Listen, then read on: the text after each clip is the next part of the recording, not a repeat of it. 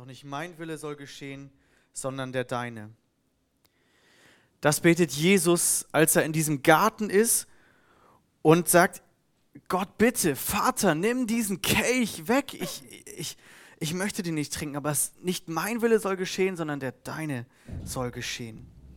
Und ein bisschen später ähm, gehen sie dann aus diesem Garten hinaus und Petrus will irgendwie seinen Herrn, äh, seinen Freund Jesus verteidigen und ähm, sagt, er, er kann doch gar nichts dafür, ja? Und er nimmt das Schwert und haut jemandem ein Ohr ab.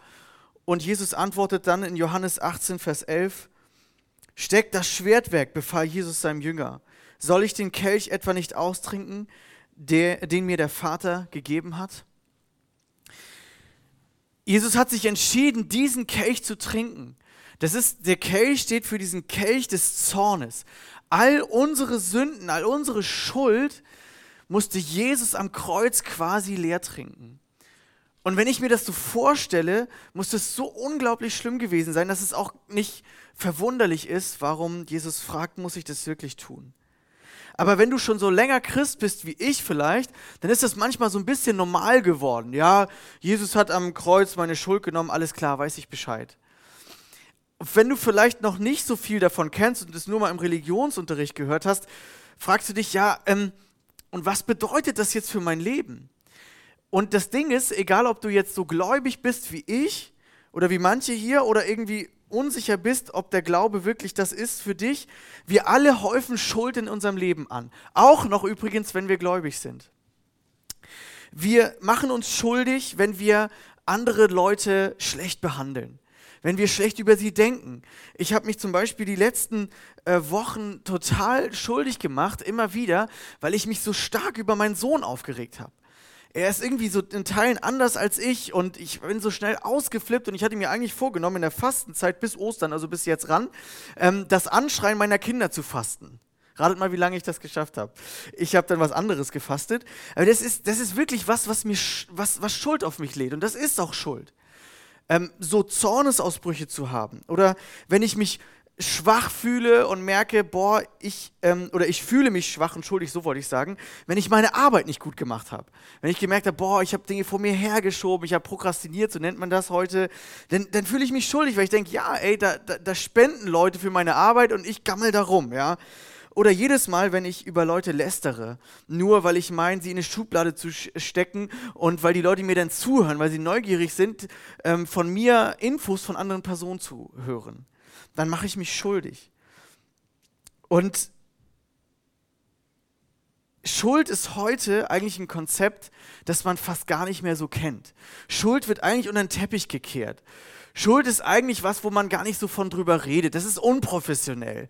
Also das ist irgendwie was, was auch unangenehm ist, was so ein bisschen fremdschämt ist. Eigentlich sind meistens die Umstände schuld, ja.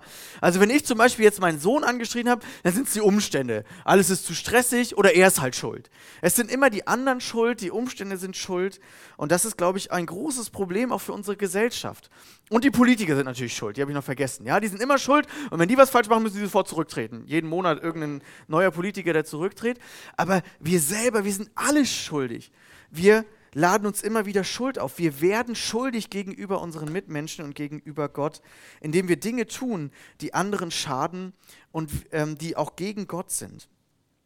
Und wir leben in so einer Kultur, wo man Schuld verdrängt, wo das nicht mehr öffentlich gesagt wird, wo das irgendwie unangenehm ist. Und manchmal habe ich auch den Eindruck, dass es auch in unseren Gemeinden, teilweise in christlichen Gemeinden, leider auch so geworden ist. Und dass uns etwas verloren gegangen ist. Dass uns verloren gegangen ist, dass wir wirklich auch Schuldgefühle kommunizieren, sie äußern, sagen, ja, das, das schlägt mein Bewusstsein an, also mein Bewusstsein schlägt an und sagt, da ist irgendwas nicht richtig gelaufen. Und dass wir uns dann nicht mit dieser Schuld irgendwie grämen und verziehen, sondern dass wir sie irgendwo hinbringen und aussprechen. Darum soll es heute gehen. Wenn ich mich mal so richtig schuldig fühle und meine Kids zum Beispiel falsch behandelt habe, bin ich manchmal so sauer und zornig über mich selbst. Kennt ihr das? Dieses Gefühl dieses Versagens und dass man denkt, warum schon wieder und was ist mit mir los? Und dann, dann ziehe ich mich so richtig zurück. Dann bin ich überhaupt nicht empfänglich für irgendwas. Dann ähm, ziehe ich mich zurück, funktioniere noch wie so eine Maschine und das ist das ändert sich erst, ich werde erst frei von dieser Schuld, wenn ich sie irgendwo abladen kann. Und das bezeichnet man eigentlich als Sündenbekenntnis oder auch als Buße oder Beichte. Und ich glaube, das ist etwas, was wir heutzutage wenig kennen. Im ersten Teil der Bibel, bei den Juden, war das gang und gäbe. Da hat man das mit Opfern getan. Wir lesen in ähm, dritte Mose, das ist so dieses Gesetzesbuch, wo die ganzen Gesetze an die Juden geschrieben werden, wie Gott sich das vorstellt. Und so soll es geschehen, steht dort in ähm, 3. Mose 5, Vers 5. Wenn er in einem dieser Dinge schuldig wird, dann bekenne er, worin er gesündigt hat. Dann bekenne er. Also es ist jedes Mal ein aktives Aussprechen gewesen. Und er bringe dem Herrn sein Schuldopfer für seine Sünden. Das sind also so zwei Dinge, das Bekennen und das Schuldopfer bringen. Wir müssen zum Glück kein Opfer mehr bringen weil Jesus am Kreuz, das feiern wir an Karfreitag, das perfekte Opfer und das einmalige Opfer gebracht hat. Und wir brauchen auch keine Sühnung mehr erwirken. Was ich mit dieser Kurzpredigt nicht sagen möchte, ist, jedes Mal, wenn du sündig geworden bist, dass du irgendwie denken musst, du musst irgendwie auf Knien irgendwelche Treppen hochrobben, um Sühnung zu erwirken. Dass du es bloß schaffst oder irgendwas bezahlen oder irgendwie was dir antun und was es alles schon für komische Lehren gegeben hat in der Kirchengeschichte. Es geht nicht darum, dass wir Sühnung erwirken müssen. Die hat Jesus für uns erwirkt. Wisst ihr, was Sühnung bedeutet? Es bedeutet, jemand hat gesühnt für deine Schuld, jemand hat bezahlt. Und das hat Jesus komplett am Kreuz für alle Schuld getan. Und trotzdem glaube ich, wir müssen immer noch lernen, Schuld wirklich zu ihm zu bringen. Schuld auch loszulassen, sonst werden wir nicht frei immer wieder frei von dieser Schuld. Sonst schlucken wir sie doch und denken so im Laufe des Christseins, gerade wenn du schon ein bisschen länger Christ bist, das hätte ich eigentlich schon längst hinkriegen müssen. Das müsste ich hinkriegen. Ich bin hier Leiter in der Gemeinde, das darf ich auf gar keinen Fall sagen, das muss ich einfach beim nächsten Mal selber hinkriegen. Du hast eigentlich eine gewisse Reife, die ist doch von dir erwartbar und so frisst man das in sich hinein. Und das ist genau das, wie es nicht laufen soll. Es gibt jemanden, der war ein großer König, der war der Leiter vom Volk Israel, der, hat, der war so ein Riesenvorbild, wirklich ganz weit oben. Und wir werden jetzt mal kurz sehen, wie er mit seiner Schuld umgeht. Das war der David, großer König, habt ihr vielleicht schon mal von gehört, hat gerne Lieder geschrieben. Und ich habe mir so gedacht, boah krass, der hat ein Lied geschrieben, das jeder gelesen hat. Das ist ja ein Lied, das kannst du jetzt ja auch noch lesen, ne? in der Bibel halt. Und das haben damals aber auch schon alle mitbekommen. Irgendwo muss ja aufgeschrieben worden sein. Das heißt, David schreibt ein Lied, der geht damit so nach außen, das machst du in unserer Kultur nicht mehr. Ne? Jeder zeigt seine harte Schale, auch auf der Arbeit, in der Ehe. Immer sind die anderen schuld, immer wird es unter den Teppich gekehrt, man redet nur noch über Essen, über die Kinder, über irgendwelche pragmatischen Sachen. Aber dass man Konflikte löst und sagt, ich bin schuld. Schatz, ich brauche deine Vergebung, es tut mir leid.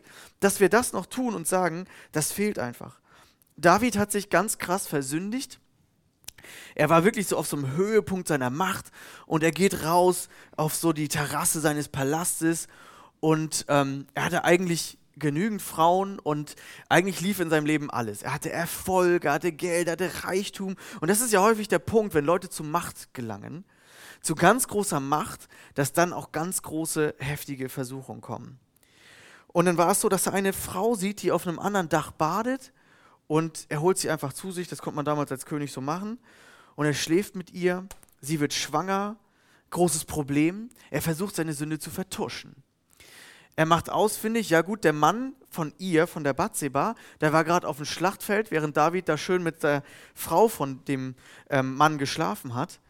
Und er lässt ihn einfach an die Front stellen, er stirbt, versucht es weiter zu vertuschen. Und dann wird David mit seiner Sünde konfrontiert. Eine Zeit lang kannst du Sünde unter den Tisch kehren, kannst du Schuld vertuschen, einfach so versuchen weiterzumachen. Aber du erlebst diese Befreiung nicht. Du erlebst diese Last immer noch auf deinem Herzen, das wette ich. Es bleibt so eine Last auf dem Herzen. Man läuft mit so einer Last irgendwie durch die Gegend. Wenn ungeklärte Beziehungen sind, auch familiär, wenn man seiner Mutter, seinem Vater aus früheren Zeiten immer noch so viel vorwirft, wenn da keine Vergebung herrscht. Man, man hat so eine Last auf dem Herzen. Und David erlebt Befreiung. Und davon lesen wir jetzt in diesem Psalm. Psalm sind Lieder. Das ist quasi das biblische Liederbuch. Und es steht im Psalm 32, Vers 5, ein kunstvoll gestaltetes Lied. Ich glaube, er hat sich wirklich Gedanken gemacht, bevor er das aufschreibt. Und er sagt, glücklich zu preisen ist der Mensch. Also wirklich glücklich, also wunderbar glücklich ist der Mensch, dem seine Treulosigkeit Gott gegenüber vergeben und dessen Sünde zugedeckt wird. Und wir dürfen wissen, dass unsere Sünde jedes Mal vergeben wird und dass unsere Treulosigkeit jedes Mal zugedeckt wird, beziehungsweise andersrum. Und David sagt, ey, das ist so der Hammer. Das ist, ein, das ist eine Befreiung, die er erlebt. Ja, der ist wahrhaftig glücklich zu nennen, dem der Herr die Schuld nicht anrechnet und der durch und durch aufrichtig ist. David sagt, ich muss als erstes erstmal aufrichtig werden. Von meinem eigenen Herzen vor Gott aufrichtig werden und nicht so tun, als hätte ich alles im Griff. Solange ich meine Schuld verschwieg, wurde ich von Krankheit zerfressen. Den ganzen Tag habe ich nur gestöhnt. Dieses, was ich berichtet habe, dieser, diese, dieser Rückzug, dieses, dass man sich so belastet fühlt, das erlebt er sogar richtig psychosomatisch hier und sagt, das, das schlägt echt auf den Bauch, das schlägt, auf, das schlägt wirklich auf meinen Körper. Tag und Nacht lastete deine Hand auf mir. Er empfindet das wie so eine, so eine schwere Hand auf ihm. Und da verging mir aller Lebensmut. Ich verlor jede Kraft wie unter einer stechenden Sonnenglut. Und das beschreibt er so, wie es ihm ging in der Zeit, wo er seine Sünde, seine Schuld nicht bekannt hat. Wo er damit für sich geblieben ist, wo er einfach weitergemacht hat, einfach seinen Alltagsgeschäften nachgegangen ist. Und dann kommt dieser Wendepunkt. Dann endlich bekannte ich dir meine Sünde. Meine Schuld verschwieg ich nicht länger vor dir. Ich sagte, ich will dem Herrn alle meine Vergehen bekennen. Und du, ja du, befreitest mich von der Last meiner Sünde. Solange David diese Sünde und diese Schuld verschwiegen hat, blieb sie noch eine Last. Aber als er sie zu Gott gebracht hat, als er sie aktiv benannt hat und ausgesprochen hat, ist diese Schuld weg gewesen. Gott hat ihm vergeben die, die, die Sünde hat natürlich trotzdem Konsequenzen, aber es stand nichts mehr zwischen ihm und Gott. Und das ist eine Befreiung von einer Last. Das hat hoffentlich der, die meisten von uns schon erlebt. Und wenn nicht, dann wünsche ich es dir so sehr. David sagt später nochmal in einem anderen Lied, dass Gott auch eigentlich nicht irgendwelche Opfer will, damit er Tiere tot sieht oder so. Viele verstehen ja auch nicht mehr, warum brauchte man da, brauchte Gott damals so viele blutige Opfer, was soll das alles, ne? Aber Gott wollte damit deutlich machen, es kostet etwas. Wenn wir uns versündigen, es kostet immer etwas, es hat Folgen. Und David sagt dann aber eigentlich, und er hat es wirklich verstanden, er sagt, das Opfer, das Gott eigentlich gefällt, ist tiefe Reue, ein zerbrochenes und verzweifeltes Herz wirst du, o oh Gott, nicht zurückweisen. Ähm, das muss man sich mal so überlegen. Da sagt ein großer König, ey, ein zerbrochenes Herz ist eigentlich das, was Gott gefällt. David wird später mal als der Mann nach dem Herzen Gottes bezeichnet. Ich glaube, wegen solcher Lieder, wegen dieser Verse, wegen dem, was er hier geschrieben hat, ist das der Fall. David war nicht perfekt, niemand von uns ist perfekt. David hat einfach seine Schuld offen gemacht vor Gott und sie hingelegt. Und er hat sie nicht in sich vergraben, er hat nicht versucht, sie selber zu lösen, er hat nicht versucht, eine Maske aufzulegen, in die Gemeinde zu kommen und zu sagen, ja, ja, hier ist alles okay, ich mache ich mach Kinderstunde. Manchmal, manchmal den Eindruck in unseren Gemeinden, man hat einfach nur zu funktionieren. Man kommt rein und man muss so sein christliches Lächeln auflegen. Nein, das musst du nicht immer. Ey, klar, wir erleben Freude, wir erleben Entlastung, aber vielleicht bist du auch gerade in so einem Moment, wo du sagst, ja, ich habe irgendwie Schuld, ich habe Dinge, die stehen zwischen mir und Gott oder anderen. Und dann muss es doch einen Platz geben, eigentlich auch in unseren Gemeinden, dass wir zerbrechen dürfen, dass wir Reue zeigen dürfen, dass wir verzweifeln dürfen, dass man auch mal weinen darf, dass man mal sagen kann, Herr, ey, das lief nicht gut letzte Woche. Es gibt ein Lexikon, das schreibt zu Beichte oder Buße, Bekenntnis, dass der Bekennende die Sünde beim Namen nennt. Das offenbar gewordene Geheimnis kann den Menschen nicht länger binden. Du bist davon nicht mehr gebunden. Der Teufel will, dass du nichts aussprichst. Dass du alles versuchst für dich selber zu schaffen. Aber wir dürfen davon frei werden, von dieser Last und diesen äußeren Anschein einer Gerechtigkeit aufsetzen, müssen wir nicht, egal wie lange du Christ bist oder ob du noch kein Christ bist. Ich höre Leute, die manchmal zu mir sagen, oh Markus, wir könnten gar nicht hier in eure Gemeinde kommen, dafür sind wir nicht gut genug. Sage ich immer, das sind wir alle nicht. Genau deswegen kommt man in Gemeinde. Deswegen sollte man eigentlich in Kirche kommen, weil wir wissen, hier ist der Ort, wo ich nicht gut sein muss, sondern wo ich einfach alles das beim Kreuz lassen kann, was eben nicht gut in meinem Leben läuft. Dass ich Versagen zu Gott bringen kann. Dass ich jederzeit mit meiner Schuld zu ihm kommen kann. Dass ich nicht irgendeine Fassade aufsetzen muss, sondern dass ich Dinge beim Namen nennen kann. Und dafür ist der Karfreitag der beste Tag überhaupt. Und das wollen wir heute Abend auch auf eine besondere Art und Weise machen. Wir wollen gleich, ihr habt so kleine Zettel auf den Tisch, äh, auf euren Plätzen und ihr habt auch Stifte dazu ausgelegt. Wir wollen gleich, oder ich möchte dich einladen, einfach mal wirklich konkret Dinge aufzuschreiben, wo du sagst, ja, da falle ich in Sünde, da falle ich in Schuld. Es geht nicht darum, dass du dir dann hier nach Schuldgefühle machst, sondern es gibt auch noch eine Lösung von dem Ganzen dann wir wollen das dann gleich beim Abendmahl. Wenn wir uns das Abendmahl hier von den Tischen holen, das machen wir diesmal anders als sonst, lade ich dich einfach ein, dass du deine Schuld zusammenknüdelst, so symbolisch, ne? symbolisch diesen Zettel nimmst, an einen dieser Kelche reintust, in diesen Kelch des Zorns und einfach weißt, es ist vergeben. Jesus ist am Kreuz gestorben, weil alle meine Sünde und Schuld, die ich auch immer wieder tue, egal wie häufig, sie ist vergeben. Und ich kann immer wieder neu anfangen und ich will auch neu anfangen. Und Jesus hat diesen ganzen Kelch ausgetrunken und alle Schuld ist für immer vergeben. Und ich darf Vergebung annehmen. Und das ist das, was wir manchmal auch nicht so gut können. Wir können dann manchmal keine Vergebung an, annehmen, ja?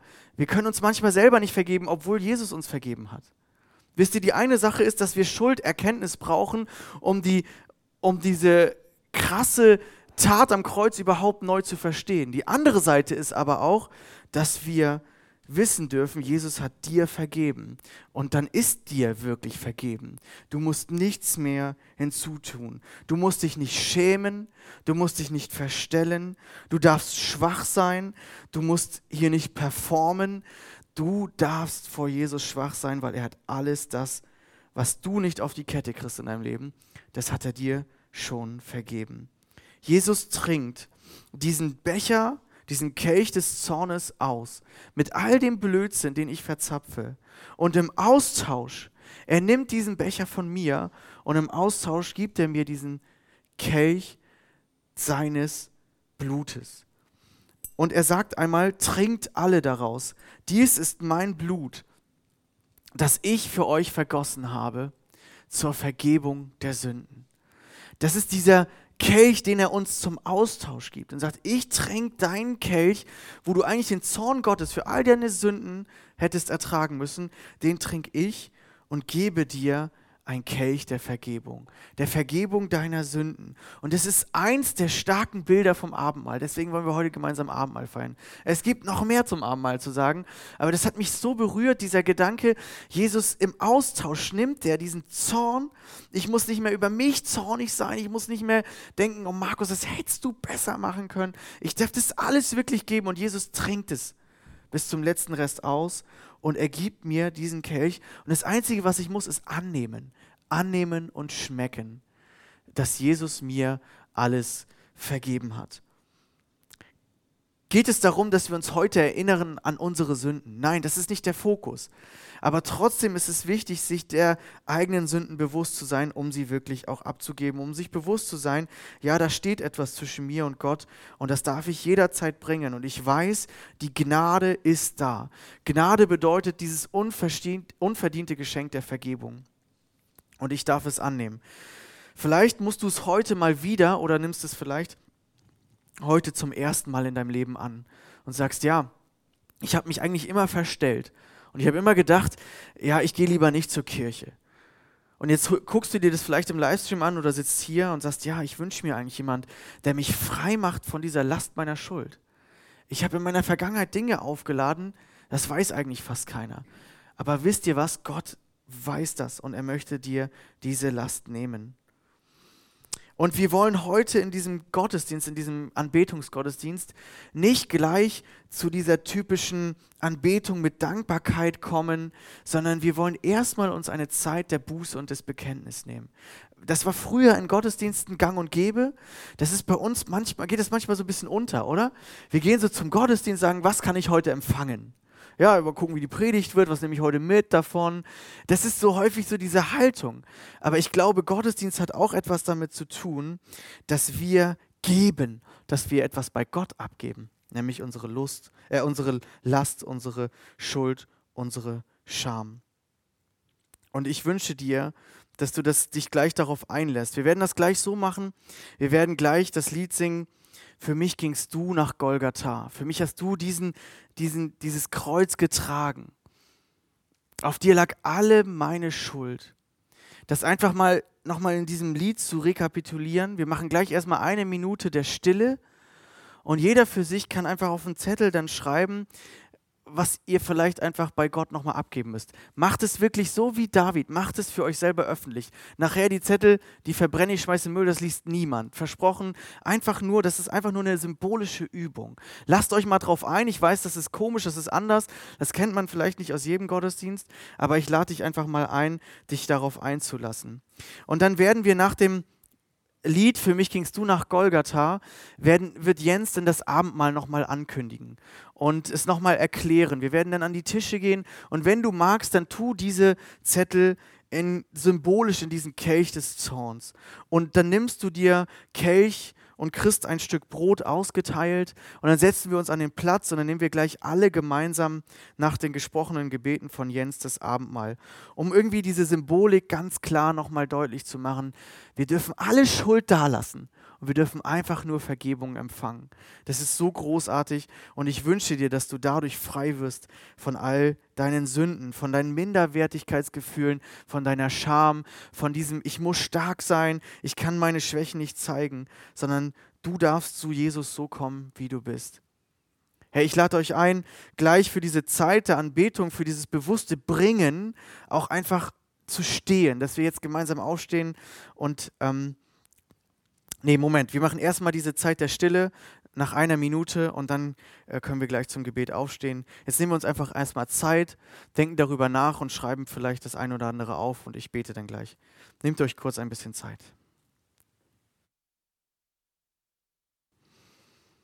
Wer mag, kann aufstehen und wir wollen gemeinsam beten und dann auch gemeinsam Gott anbeten. Jesus, danke, dass ich mich nicht selbst verurteilen muss, weil du für meine Schuld schon verurteilt wurdest. Danke, Jesus, dass du, dass ich mir keine Schuldgefühle machen brauche, weil du alle Schuld nimmst, egal wie marginal oder wie dumm sie mir vorkommt, wie wiederholt ich sie tue oder wie krass sie auch ist.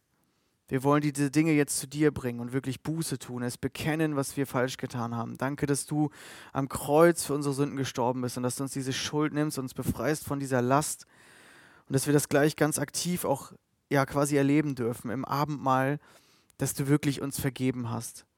Und dein Blut reicht wirklich für alle Sünden aus. Wir müssen da nicht selber irgendwie noch leisten und was besser machen, uns beweisen vor dir oder etwas gut machen. Danke, Herr, dass wir zu dir kommen können, wie wir sind, wie auch unser, wie auch unser Herz ist, wie es beschaffen ist. Herr, ich möchte dir danken, dass dass du diesen Weg durch den Garten gegangen bist und dass du diesen Kelch getrunken hast. Dort am Kreuz hast du all den Zorn Gottes auf dich genommen, obwohl du überhaupt gar keine Sünden getan hast. Diese Sünden haben wir alle getan und wir hätten diesen Kelch trinken müssen. Aber du hast uns einfach einen anderen gegeben, gefüllt mit deiner Liebe, gefüllt mit deiner Vergebung. Jesus, wie krass ist es eigentlich? Wir feiern es so. Wir feiern dich heute und bekennen einfach, dass wir neu umkehren wollen und neu begeistert werden wollen, auch von dieser Tatsache. Für mich gingst du nach Golgatha, Jesus. Danke, dass du das getan hast. Amen. Bleib gerne stehen, wir singen gemeinsam dieses Lied.